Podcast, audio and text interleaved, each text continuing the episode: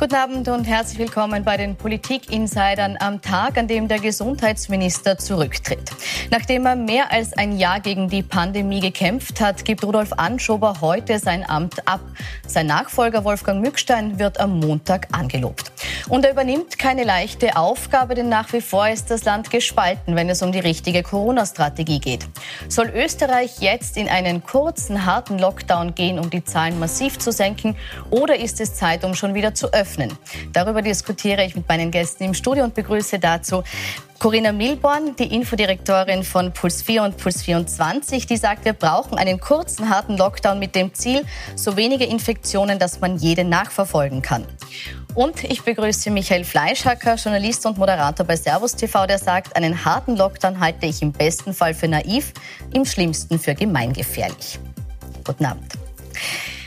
Der heutige Tag stellt im österreichischen Pandemiegeschehen gewissermaßen eine Zäsur dar. Jener Mann, Rudolf Anschober, der uns im letzten Jahr fast täglich gesagt hat, was wir als nächstes tun dürfen oder nicht, der gibt sein Amt heute ab. In der schwersten Gesundheitskrise seit Jahrzehnten braucht die Republik einen Gesundheitsminister, der zu 100 Prozent fit ist.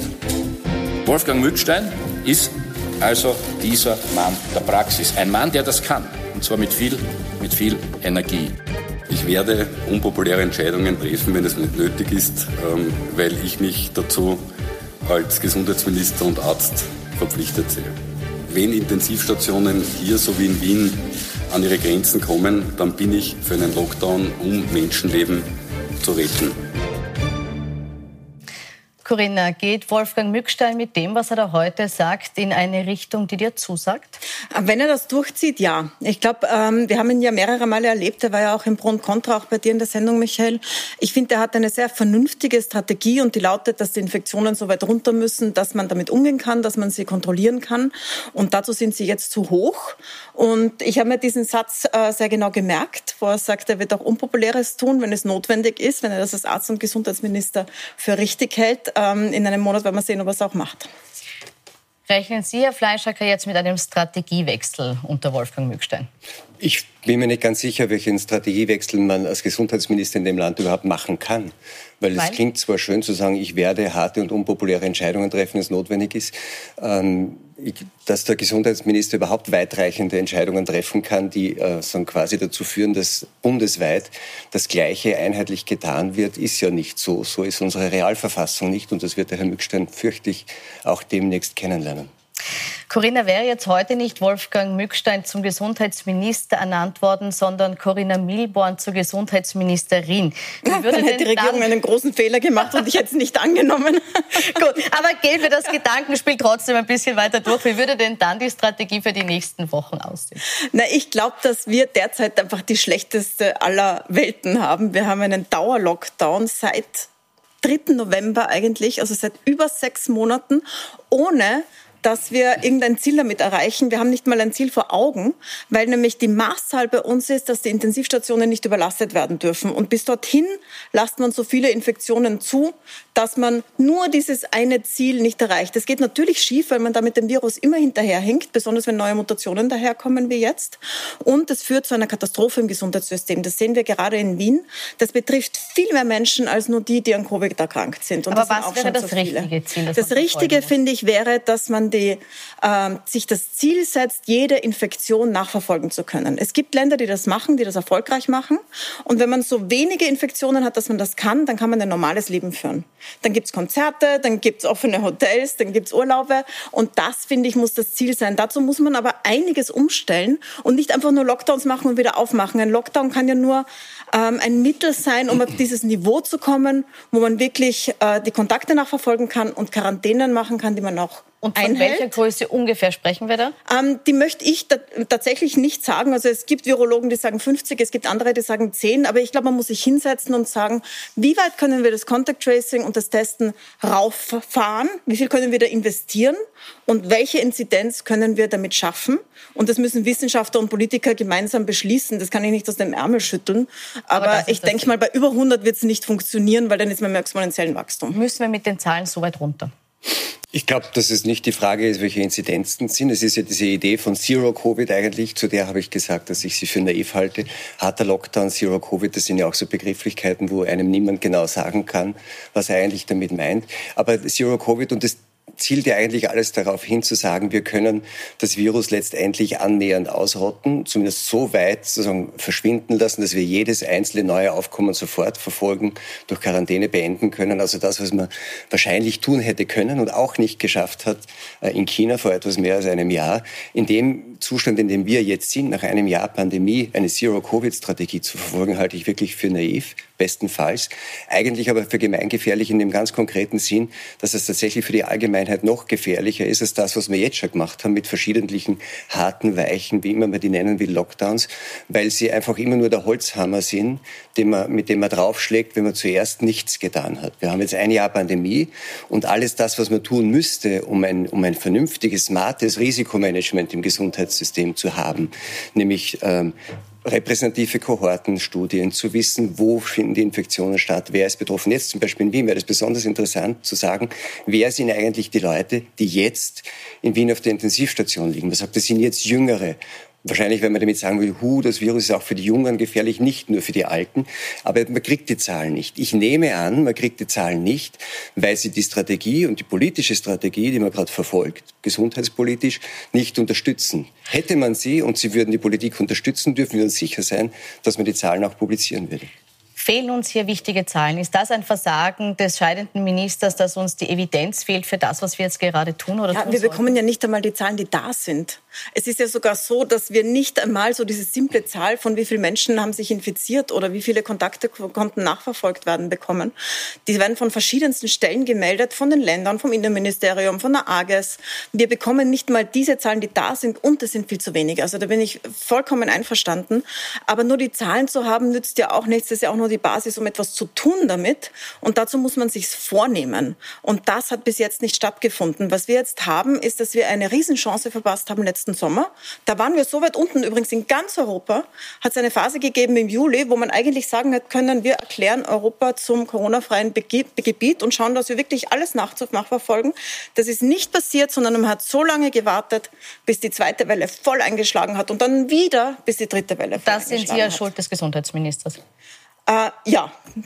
Also ich möchte nicht nachtreten am Tag, an dem er zurückgetreten ist, aber das war eine Zauderpolitik, die keine klaren Entscheidungen getroffen hat und teilweise nicht mal das, was der Gesundheitsminister für richtig gehalten hat, durchgesetzt hat. Ich weiß, dass die Realverfassung so ist, wie du sagst. Also wir haben Bundesländer und so weiter, aber trotzdem hat der Gesundheitsminister eine gewisse Kompetenz. Also er könnte Verordnungen erlassen. Dann könnten immer noch die Länder sagen, ich mache ich nicht. Das äh, könnte passieren. Aber dann wäre die Verordnung da und dann wäre eine andere Politik da als eine, die in Friedenszeiten unter Anführungszeichen, also wenn es keine Pandemie gibt, sicher ganz okay ist, aber in einer Krisensituation äh, einfach viel zu langsam war. Die Frage ist, was man mit den Zahlen macht, glaube ich nicht, und welche Zahlen man erhebt. Wenn man sich anschaut, die drei Wellen, die wir jetzt haben, war die erste Welle, das war sozusagen, der Martin Sprenger nennt das immer die Freakwave, etwas, was uns überrascht hat, relativ schnell, große Zahlen, ist man runtergefallen und gesagt, jetzt müssen wir mal schauen, was ist da überhaupt. Die zweite Welle im Herbst war im Grunde eine Welle in den Alten- und Pflegeheimen. Das waren mehr als 50 Prozent aller Todesfälle. Ähm, man hätte wissen können hat auch gewusst, dass der Schutz der Alten- und Pflegeheime ein wesentliches Instrument wäre, um viele Todesfälle zu verhindern, hat man nicht gemacht. Die dritte Welle, das sehen wir jetzt. Und ich finde es interessant, dass wir die Daten dazu nicht bekommen. Die kriegt man nur in sehr vielen Einzelgesprächen, wenn man redet mit den Leuten in den Krankenhäusern und in den Intensivstationen, ist offensichtlich eine Art soziale Welle. Jetzt zeigt sich in der dritten Welle das soziale Gesicht dieser Pandemie, das nämlich genau die, die schlecht geschützt sind in prekären Arbeitsverhältnissen, in prekären Wohnverhältnissen, sind, dass Sie jetzt betroffen sind, sehr oft auch mit Vorerkrankungen. Aber hätte das heißt, der Rudolf Anschober härter das, vorgehen müssen das, und sagen müssen, diese Frage des Hunderenner, das Politische interessiert mich überhaupt nicht, ob der Herr okay. Gesundheitsminister das und der andere das macht, sondern die Frage ist gesundheitspolitisch, was will ich? Will ich smartes Risikomanagement machen und mit den Daten, die ich habe, versuchen, ganz gezielt die Risikogruppen, die es gibt, für eine nächste Welle zu schützen? Oder will ich einfach warten, bis das Infektionsgeschehen überall so hoch ist, dass überhaupt nicht was passiert und dann alles niederfahren muss. Zero Covid und deswegen halte ich es für so falsch und deswegen halte ich auch harte Lockdowns für so falsch, ist einfach, das ist im Grunde das Eingeständnis des Totalversagens von jedem Risikomanagement, weil dann muss ich zum Schluss einfach mit dem Holzhammer draufhauen. Na, nur wir sind halt im Totalversagen. Jetzt ist die Frage, wie kommt man raus aus diesem Totalversagen? Der Lockdown, der harte Lockdown kann nur ein Mittel zum Zweck sein. Nur wir sind jetzt in der Situation, dass wir seit Monaten ohnehin so einen Halblockdown haben und unglaubliche Eingriffe in unser persönliches Leben und das seit einem ganzen Jahr. Es gibt ja Branchen und Bevölkerungsgruppen, die sind seit einem Jahr im Lockdown. Oberstufenschüler, die Eventbranche, ganz verschiedene, die Hotels seit einem halben Jahr. Und ähm, trotzdem schrammen wir die ganze Zeit am Rande dieser Katastrophe dahin und stolpern jetzt zum dritten Mal eigentlich hinein, zum zweiten Mal offenen Auges. Und das ist das, was ich kritisiere. Trotzdem sagt der Fleischhacker, es ist naiv. Darf ich nur dazu sagen, wir schrammen an der Katastrophe, die Zustände sind ein Wahnsinn. Einfach nur ein paar Zahlen. Ich, nur möchte, zur, nur zur Einordnung. Nein, ich möchte auf die aktuelle haben, Situation gleich hatten, eingehen. Herr Fleischhacker, wir, wir gehen auf die aktuelle Situation gleich ein. Ich möchte jetzt ganz kurz noch bei dieser Zero-Covid-Idee bleiben, weil Sie jetzt zwei oder dreimal gesagt haben, die Idee ist naiv. Ich möchte jetzt kurz von Frau Milborn hören, von Corinna hören, warum das nicht naiv ist, warum Sie glauben, dass das machbar wäre jetzt. Ich würde das Wort übrigens Zero Covid jetzt nicht verwenden. Also es gibt dieses andere No Covid, aber bedeuten tut das eigentlich nicht, dass der Virus völlig weg ist, das geht, glaube ich, nicht. Ich meine, das ist ja global da, sondern dass man sich das Ziel setzt, die Infektionen so niedrig zu halten, dass man sie einschränken kann, dass man jede Infektion eingrenzen kann. Aber wie das ist das geht. konkret in Österreich mit unserer Lockdown-Erfahrung von einem Jahr, die wir jetzt haben, der jetzt immer weicher und undurchsichtiger wurde? Wie ist das konkret in Österreich jetzt umsetzbar? Ähm, das ist so umsetzbar, dass man erstens mal die Tests drauf hat. Das ist schon geschehen. Also wir haben eine sehr, sehr gute Testinfrastruktur, aber ein Drittel der Bevölkerung, die sich überhaupt nicht testet, bis zu einer Hälfte je nach Region. Wir haben keine das heißt, die muss man mal reinbringen. Das Zweite ist, dass man dann die Kontakte nachverfolgen muss. Das das passiert einfach gar nicht. Ich hatte gerade einen Fall im Bekanntenkreis, der hat am Samstag einen positiven PCR-Test gehabt und dem ist gesagt worden, na, vor Montag braucht er gar nicht anrufen beim Contact Tracing und die fragen dann nur noch den letzten 48 Stunden. Also das heißt, wir haben kein Contact Tracing und wir haben kein Quarantänemanagement. Wenn jemand positiv getestet ist, dann begibt er sich freiwillig in Quarantäne zu Hause mit seiner Familie. Die anderen gehen alle arbeiten und in die Schule. Das ist keine Strategie, um eine Pandemie einzugrenzen, sondern da muss man mit anderen Mitteln arbeiten, wie es viele andere Länder machen. Zum Beispiel? Zum Beispiel mit Quarantänehotels. Jetzt klingt das total brutal, wenn man sagt, du musst zehn Tage in ein Hotel übersiedeln, weg von deiner Familie. Oder was zum Beispiel, ich meine zum Beispiel in Hongkong, da ist gerade ein ganzes Stadtviertel gesperrt worden Ende Jänner. Da sind 150 Wohnblocks, sind abgekanzelt worden, Polizei rundherum, jeder ist getestet worden und erst als alle getestet waren, haben sie es wieder aufgemacht. Klingt total brutal, da denkt man sich so, sowas kann ja nicht sein in Europa. Aber wenn man es vergleicht mit unserer Situation, wo wir uns aussuchen müssen, ob man mit einer, mit dem Vater oder mit der Mutter Ostern feiern können, wenn man nur eine Person treffen darf zu Ostern zum Beispiel, oder wo man seit Monaten einfach einen Lockdown hat, dann finde ich, dass unsere Einschränkungen wesentlich größer sind und auch noch viel, viel schlechter für die Wirtschaft. Also wäre es besser, wir begeben uns auch in Quarantänehotels, wir machen eine Testpflicht und machen das Ganze rigoros, wie es in anderen Staaten vorgezeigt wurde. Man muss so vorsichtig sein, die Dinge einfach zu vermischen. In den asiatischen Staaten, um die es immer geht, auch Hongkong, also China in dem Fall, ähm, dann sind dieses, das sind Squeeze-out-Strategien. Wenn, wenn das Virus fast weg ist und es flammt irgendwo auf, dann sperren die dort alles ab.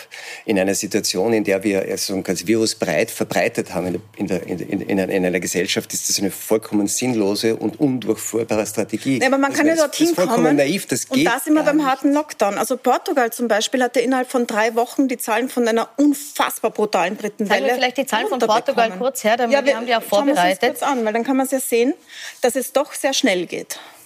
Also in Portugal war es tatsächlich so, dass die Zahlen rasant angestiegen sind. Dann hat man sich am 15. Januar dazu entschieden, einen Lockdown zu machen, hat den dann Ende Januar noch einmal verschärft und es ging wirklich, man sieht es hier, von knapp 13.000 auf unter 400 Infektionen, Neuinfektionen pro Tag. Und jetzt frage ich mich, wenn man sich das anschaut, ist es besser, wenn man drei Wochen einen echten Lockdown macht? Das heißt auch, dass die nicht äh, Systemrelevanten auch einmal drei Wochen lang nicht in ihre Arbeitsstätten gehen, sondern dass tatsächlich einmal drei Wochen man sagt, okay, wir reißen uns drei Wochen alle zusammen und dafür kann man dann aufmachen. Und ist in dieser Zeit braucht man das meine, meine, meine, meine, Oder wollen wir sowas meine, wie wir meine haben? Hauptfrage an alle Vertreter immer, der Zero-Covid-Strategie ist immer, wenn das so ist. Ich bin keine Vertreterin von Zero Covid, weil das ist ein Lassen wir jetzt mal ein Fleischhack Ist mir, ist mir so angekündigt ja. worden, tut mir leid. Ähm, dann, dann, und es wahr ist, dass bei der Öffnung jetzt schon bei kleinen Öffnungen, man sagt, ah, man kann nicht einmal kleine Öffnungen machen, weil dann kommt ja sofort wieder das exponentielle Wachstum. Wenn das wahr ist, dann frage ich mich, wie man auf die naive Idee kommt, dass nach drei Wochen der Fisch geputzt ist. Weil der Lockdown nicht das Allheilmittel ist. Der Lockdown kann nur ein Schritt sein, um in die Situation zu kommen, die Infektionen nachverfolgen zu können. Ja, und ich glaube, in dieser Situation ist, sind wir jetzt nicht, weil wie du richtig sagst, kann man jetzt überhaupt nicht einen Wohnblock absperren, wo eine Infektion ist, weil sie ist überall. falsch, wenn wir auf so ein niedriges Niveau kommen, jetzt hatten wir hier die Zahl von 30, wo man sagt, okay, bei 30 Neuinfektionen gelingt es vielleicht wirklich, die zu isolieren, die einzudämmen, die anderen zu testen mit Sollte einer funktionieren, Test, wenn man investiert. genannt wurde. Können ich, ich glaube, ich glaube, dass die Idee, das Virus sozusagen so klein zu halten, dauerhaft oder sogar sagen, zu eradizieren, wie die Mediziner gern sagen, ist einfach falsch, weil, und das hängt mit der, mit, mit, der, mit der Art und Wirkungsweise dieses Virus zusammen. Es geht nicht darum, das Virus auszurotten, sondern es geht darum, mit dem Virus, das bleibt, das in vielen Mutationen bleibt und das saisonales Virus werden wird, wie viele andere auch, auf eine Weise zu leben, die dafür sorgt, dass diejenigen, die da besonderes Risiko haben, an diesem Virus schwer zu erkranken, geschützt sind, ob durch eine Impfung oder oder durch, durch so quasi Kontakteinschränkung. Äh, und alle anderen ein ziemlich normales Leben führen. Aber das ist doch naiv, Herr Fleischhacker. Wie, ja, ist, die, wie ist die Das ist doch so richtig naiv. Na, ich es gibt nicht das naiv. Wenn man diese, aber, wenn man diese naive Strategie verfolgt hätte im letzten Herbst, seine Strategie dann, dann wären sehr viel weniger Menschen in Alten- und Pflegeheimen gestorben. Man hat es gewusst, man hat es nicht getan, sie sind gestorben. Es gibt in Wien, das wissen naiv. wir von den Impfanmeldungen, alleine von denen, die sich zur Impfung angemeldet haben, mehrere 10.000 Hochrisikopatientinnen und Patienten. Mhm. Viele sind nicht in irgendeinem Heim, wo man sie gemeinsam mhm. impfen kann. Die haben Kinder, die gehen arbeiten.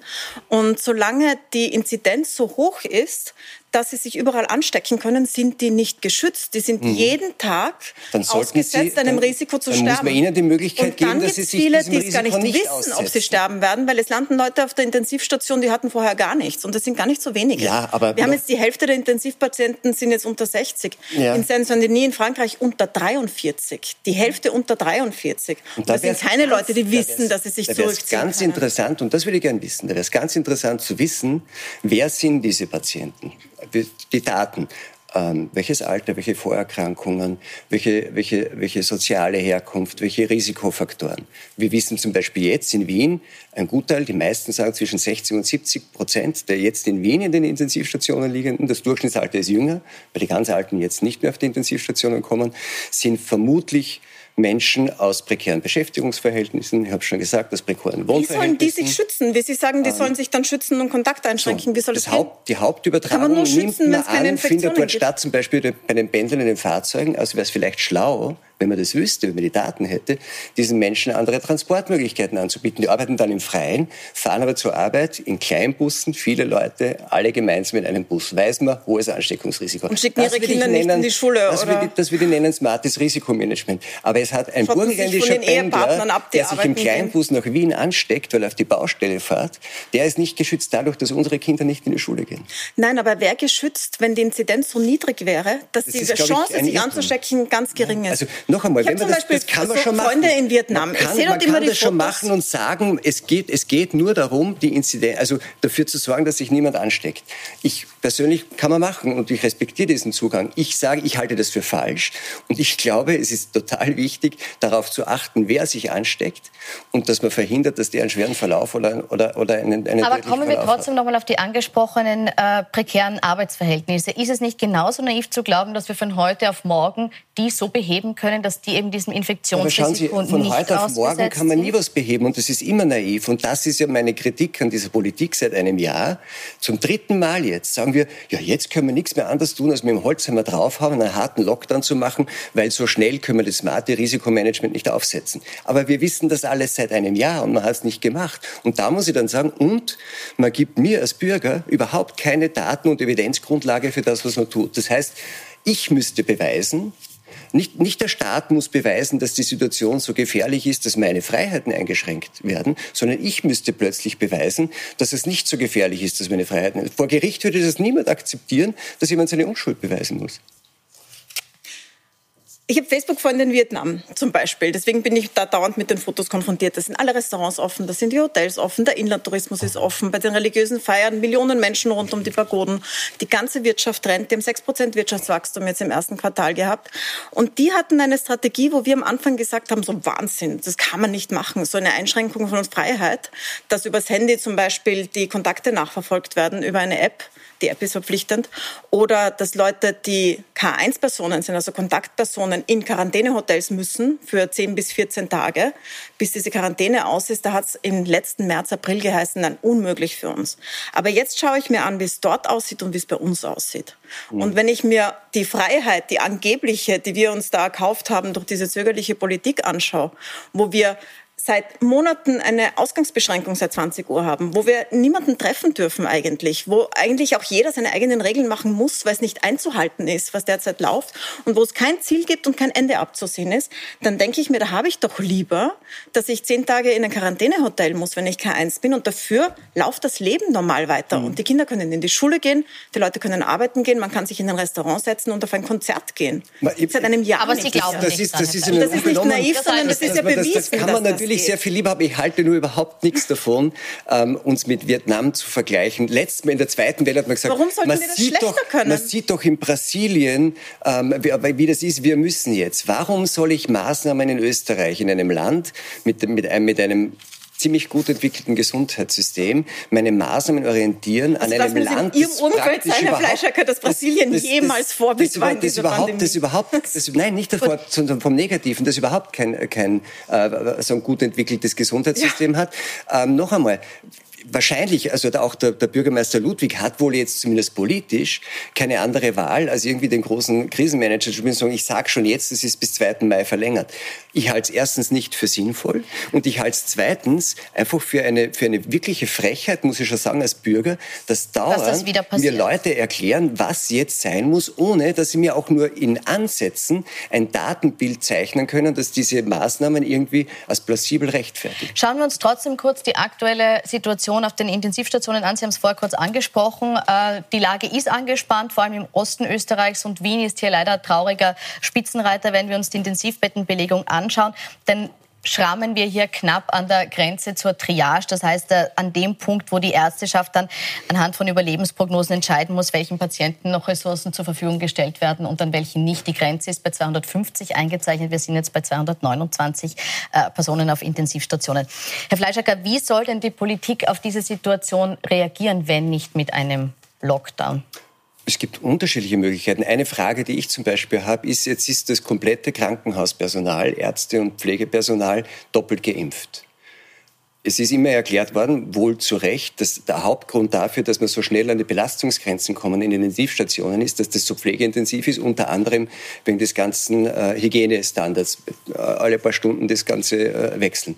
Warum zum Beispiel kann man in einer Situation, in der das komplette Personal, das mit den Kranken zu tun hat, doppelt geimpft ist, nicht auf die gängigen früheren Hygienestandards zurückkehren, mir sagen Intensivmediziner, auch die Intensivstationen leiten, das würde die Situation um 30 Prozent in der, in, in der, so im Personaleinsatz entspannen. Ja, aber das, das schafft doch nicht. keine Intensivbetten, Herr Fleischer. Nein, aber mir ist, immer, mir ist immer gesagt worden, wohl auch zu Recht, es geht eh nicht, das Problem sind eh nicht die Intensivbetten, das Problem ist das Personal. Und das Personal ist das Problem, weil es so aufwendig ist, dieses Hygieneregime, das man für Corona eingeführt hat. Ich ja, aber glaube, Sie glauben doch jetzt nicht, dass Hygienemaßnahmen schuld daran sind, dass in Wien 229 Nein, das, Personen das auf der nicht, dass 229 Personen dort liegen. Das, aber sie sind mitverantwortlich dafür, dass 229 die Belastungsgrenze darstellt. Das ist im Übrigen das, was die Intensivmediziner immer selber als Auskunft gegeben hat. Die Betten und die Geräte sind nicht das Problem. Das Problem ist das Personal. Und das Problem mit dem Personal, das haben auch immer die Intensivmedizin erklärt, besteht, weil es so aufwendig ist, aufgrund dieser Sicherheits- und Hygienestandards, die neu sind und anders als sonst, die zu pflegen. Und die Frage ist, wenn jetzt alle doppelt geimpft sind zum Beispiel, aber damit warum muss man das aufrechterhalten? ich trotzdem also, noch nicht das Weitere auf der Intensivstation nachkommen. Nein, aber ich, aber, Nein, einmal, aber, das, ich, aber, aber, ich, aber ich verhindere, das dass, die, dass das System Situation so früh nicht. an die Belastungsgrenze kommt. Das entspannt die Situation trotzdem nicht. Das funktioniert nicht. Es gibt eine gewisse Anzahl Woher von Intensivbetten in Österreich. Na, wir haben jeden Tag einen Intensivmediziner im Sender mhm. und hören ja jeden Tag eine Stunde lang, wie die Situation ist und was man noch bringen kann. Wir sind jetzt auf Stufe 9 von 8 in mhm. Wien. Und ähm, Gundula, weil du gesagt hast, da kommt man an die Grenze der Triage bei 250. Wir sind ja in Wirklichkeit schon lange drinnen. Es werden ja jetzt schon nicht so, dass mir jemand jetzt entscheiden muss, der da reinkommt, schicke ich den wieder nach Hause oder lasse ich ihn sterben. OPs verschoben werden Aber müssen. es werden ja. jetzt schon haufenweise OPs verschoben und zwar solche, die nicht einfach so verschoben werden können. Es sind zum Beispiel alle Tumoroperationen verschoben worden. Jetzt versetzt man sich mal in die Lage von jemandem, der einen Tumor hat, der wächst und der, da heißt jetzt, die Operation findet nicht statt. Die findet vielleicht in vier Wochen statt, vielleicht in acht Wochen, wir wissen es noch nicht. Das ist auch eine Form von Triage mhm. und in der stecken wir schon mittendrin. Das, das ist ganz schlecht, dass das so ist und verantwortlich und dafür das ist, dass in diesem Land über ein Jahr niemand niemand sich die Mühe gemacht hat, eine Strategie zu entwickeln, wie ich auf äh, der Grundlage sinnvoll erhobener Daten Risikomanagement betreiben kann. Wir haben kein Risikomanagement, ja, sondern wir lassen es so laufen, bis wir ja zum Schluss wieder mit dem Holzhammer draufhauen. Und jetzt sage ich, ist nur eine Frage, die hat mir noch keiner beantworten können, warum man dann nicht wenigstens, wenn man schon der Belastungsgrenze ist, diese Belastungsgrenze mit den Möglichkeiten, die man hat, zum Beispiel durch die doppelten Impfungen, etwas zu verschieben. Ja, das Aber geschieht ja gerade. ist auch ein Lockdown. Also es wird das heißt, ja alles würden Sie nicht vorgehen. Einen harten Lockdown würden Sie auch in dieser Situation jetzt nicht als die geeignete machen. Noch einmal, sehen. politisch gibt es jetzt, glaube ich, keine Alternative dazu. Weil, man, weil man, das die einzige Möglichkeit ist, jetzt mit dem Holzhammer die eigenen Fehler der Vergangenheit zu erschlagen. Aber das, finde ich, sollten wir nicht akzeptieren, schon zum dritten Mal. Gut, ich bin auch kein Fan von einem Lockdown, um das nochmal zu sagen. Ich will, dass der Lockdown endet. Nicht, dass wir einen neuen haben, sondern ich will, dass er endet. endet. Und dazu braucht man wahrscheinlich jetzt einen kurzen, harten Lockdown. Aber Gut, man muss zugleich diese Systeme aufbauen, um das dann in den Griff zu bekommen. Ich möchte abschließend noch kurz zu Sebastian Kurz kommen und den Worten, die er dem neuen Gesundheitsminister mitgegeben hat. Das haben wir auch für Sie vorbereitet. Ich glaube, dass äh, mit Wolfgang Mückstein es hier eine gute Besetzung für das Gesundheitsministerium gibt und wir diese letzten Meter der Pandemiebewältigung auch gemeinsam schaffen werden. Corinna, würdest du das insofern unterschreiben, als dass wir wirklich schon auf den letzten Metern der Pandemiebekämpfung sind? Naja, wenn mit Metern Monate gemeint sind, ja, aber es sind mindestens noch mehrere Monate und noch mehrere Monate, so wie wir die letzten Monate hatten und das noch dazu mit einem überlasteten Gesundheitssystem, äh, würde ich als Gesundheitsminister nicht, nicht verantworten wollen. Deswegen, ich glaube, es muss ein Strategiewechsel her und es muss jetzt ein klares Ziel her und das Ziel kann nicht sein, wir schaffen einfach mehr Intensivbetten. Man kann sich ja doch nicht gesundheitspolitisch das Ziel setzen, möglichst viele Menschen auf den Intensivstationen haben, sondern man muss sich doch das Ziel setzen, dass möglichst wenig Menschen krank werden. Wir haben ja auch noch ganz andere Folgen von dem Ganzen. Wir haben ja auch noch Long-Covid, das 10 bis 20 Prozent. Wir haben übrigens auch sehr massive Folgen weiß. der Maßnahmen. Wir haben massive Folgen der Maßnahmen, genau genau, die jetzt auch schon viel zu lange dauern. Und fantasielos, ich meine, da sind wir uns ja einig, dass der Lockdown, der Holzhammer, ohne dass man danach was tut und danach wieder ins Gleiche stolpert, sinnlos ist. Also es geht noch um Monate und die können wir nicht einfach so laufen lassen, meiner Meinung nach. Sind wir auf den letzten Metern der Pandemiebekämpfung, auch wenn wir die bisherige Strategie so fortführen? Ich, keine Ahnung, woher soll ich das wissen? Ich, ich, ich nehme an, dass es ein bisschen so sein wird wie im letzten Jahr, dass eine Mischung aus den höheren Durchimpfungsraten, das hatten wir im letzten Jahr nicht, aber dass die saisonalen Effekte, die es immer gibt in, in, in Viruswellen, kombiniert mit den, mit, den, mit den höheren Durchimpfungsraten, die, die Lage in den Sommer hinein bald schon entspannen. Ich glaube, wir haben auch die, den Höhepunkt dieser letzten äh, sagen Anspannung auch in den Intensivstationen bereits überschritten. Wird man, glaube ich, demnächst sehen. Also ich glaube, dass sich die Situation jetzt in den Sommer rein entspannen wird. Und dann wird es wahrscheinlich heute halt weitergehen, weil die Leute ja wahnsinnig gerne Angst haben, vor allem die Mediziner. Ähm, ein Virologe ohne Virus, was macht der? Also wird man die nächsten Mutationen und, und man wird, glaube ich, es wird einen sehr großen Druck gehen, geben, den nächsten Herbst ungefähr so zu verbringen wie den Herbst 2020. Ich glaube, die Leute sind jetzt in einem Modus drin, einem Panikmodus, aus dem sie politisch und auch sagen, im gewissen Bereichen der Medizin nicht mehr so leicht raus. Mutationen, gutes Stichwort, weil wenig Virusverbreitung bedeutet natürlich weniger Mutationen. Viel Virusverbreitung bedeutet mehr Mutationen. Und da wir jetzt Mutationen haben, die zumindest im Labor auf die Impfung nicht reagieren, wir wissen nicht, wie es dann wirklich, mhm. wirklich ausschaut. Viel Impfen auch, heißt auch mehr Mutationen. Wäre das auch ein Grund, die Infektionen niedrig zu halten? Viel Impfen heißt zum Beispiel auch mehr Mutationen. Was natürlich dann einen, einen so quasi den Druck gibt, jetzt Aber biologisch. Viele Infektionen die, die parallel Infektion. zu wenig impfen genau. langsam deswegen, ist das, das Blödeste, genau, was wir gerade machen. Wird mir so tun, das heißt, wenig Infektionen und parallel so tun, dass man auch im Herbst weitergeht und sagt, wir müssen ständig, und zwar wahrscheinlich bis mindestens in den Sommer 2022 hinein, ein Regime fahren, das die Infektionszahlen niedrig hält. Man wird sich also weiterhin hauptsächlich an der Kennziffer Inzidenz, Infektionszahlen orientieren. Und das heißt, wir werden genau dieses gesellschafts- und wirtschaftsvernichtende Regime sehr lang weiter Außer man macht es jetzt einmal gescheit und kann dann aufmachen. Gut, so wie es der neue Minister haben. Wolfgang Mückstein anlegt, das verfolgen wir für Sie auf Puls 24 und Puls 4 weiter. Ich bedanke mich bei Ihnen fürs Diskutieren. Ihnen wünsche ich noch einen schönen Abend. Vielen Dank.